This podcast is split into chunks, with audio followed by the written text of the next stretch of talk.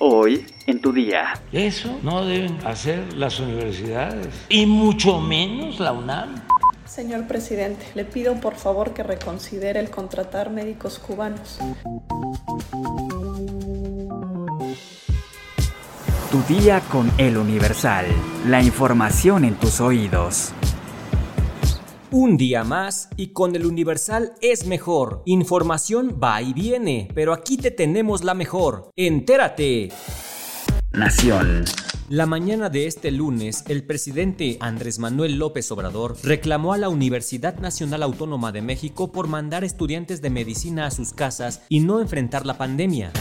Como yo siempre digo lo que pienso, no me voy a callar a reclamarles de que enfrentamos la pandemia y en vez de convocar a todos los médicos estudiantes a enfrentarla, ayudar, se fueron a sus casas. Eso no deben hacer las universidades, ni públicas ni privadas, pero mucho menos las públicas y mucho menos la UNAM.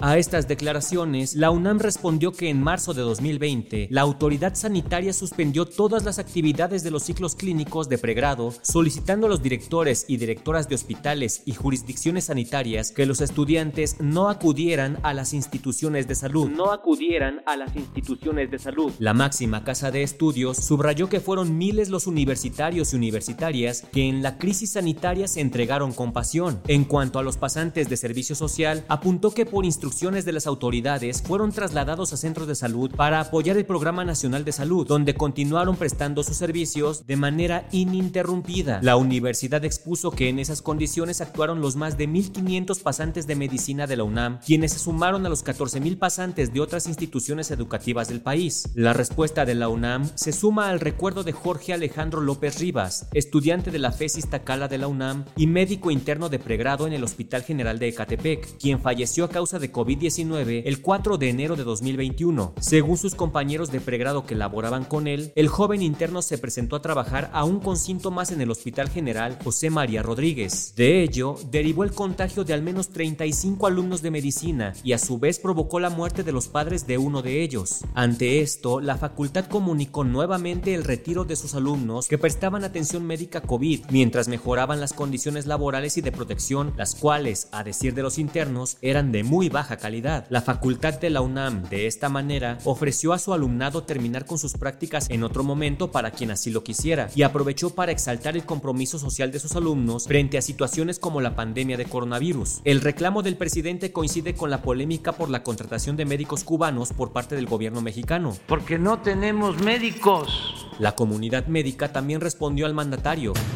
Señor presidente, como una ciudadana mexicana y médico mexicano, le pido por favor que reconsidere el contratar médicos cubanos. En el año 2019, en datos que están en las páginas de gobierno, aplicaron 47 mil médicos, hombres y mujeres, el examen nacional para aspirantes de residencias médicas.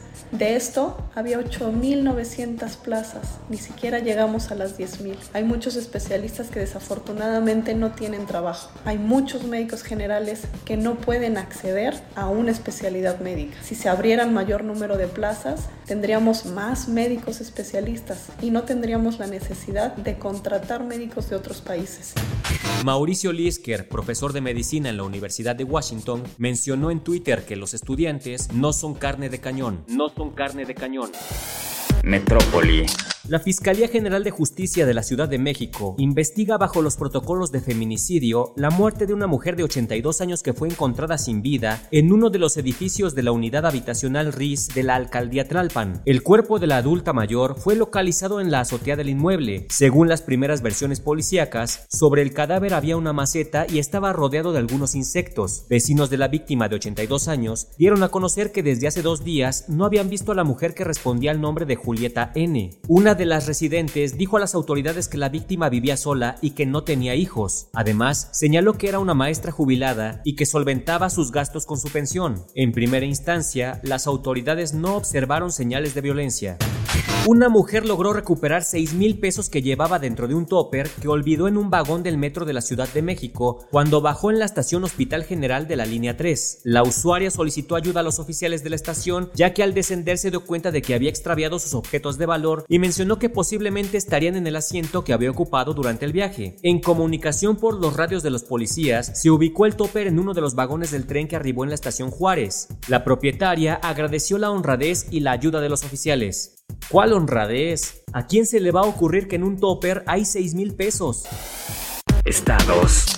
México alcanzó la marca de 100.000 personas desaparecidas y no localizadas, esto según el registro oficial de la Secretaría de Gobernación. De acuerdo con las estadísticas que se publican en el sitio web de la Comisión Nacional de Búsqueda, a las 16:41 horas de este 16 de mayo, se llegó a la cifra histórica de 100.000 personas desaparecidas y no localizadas. Este registro que se actualiza en tiempo real reportaba a la medianoche del pasado domingo 99.930 personas desaparecidas, lo que significa que este lunes se incorporaron más de 70 nuevos casos. La Secretaría de Gobernación ha reconocido que México vive una grave crisis en materia de desapariciones, por lo que en este sexenio se reactivó la Comisión Nacional de Búsqueda, bajo la dirección de Carla Quintana Osuna, quien asumió el cargo en febrero de 2019. Las principales víctimas de desaparición en el país son hombres de entre 20 y 40 años de edad y mujeres desde los 15 hasta los 25 años. Los 10 estados del país con más casos de personas desaparecidas y no localizadas son Jalisco, Tamaulipas, Estado de México, Sonora, Sinaloa, Nuevo León, Veracruz, Michoacán y Chihuahua.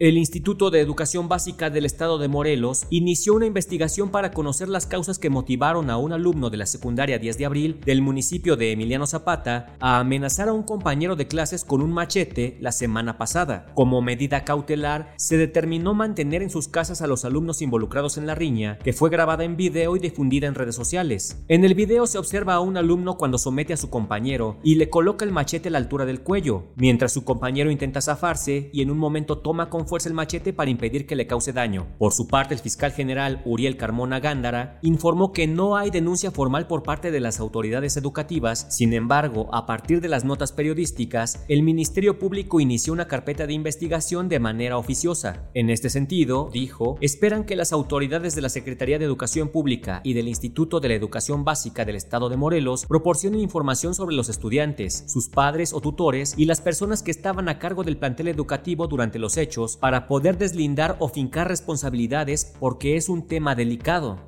Pues sí, imagínate que vas a la escuela a estudiar y te sacan un machete. Mundo. Este lunes, el grupo McDonald's indicó en un comunicado que abandonará el mercado ruso y ha iniciado un proceso para vender el negocio en todo el país tras 30 años de actividad. Esto ha sido a consecuencia de la crisis humanitaria provocada por la guerra en Ucrania y el entorno impredecible para operar allí, y que va en contra de los valores de la cadena de comida rápida, señaló la compañía. El pasado 8 de marzo anunció que suspendía su negocio en Rusia y cerraba temporalmente alrededor de 850 restaurantes por la invasión rusa a McDonald's indicó que a sus empleados se les seguirá pagando hasta que se cierre la transacción y que mantendrán el empleo con cualquier comprador potencial. Espectáculos.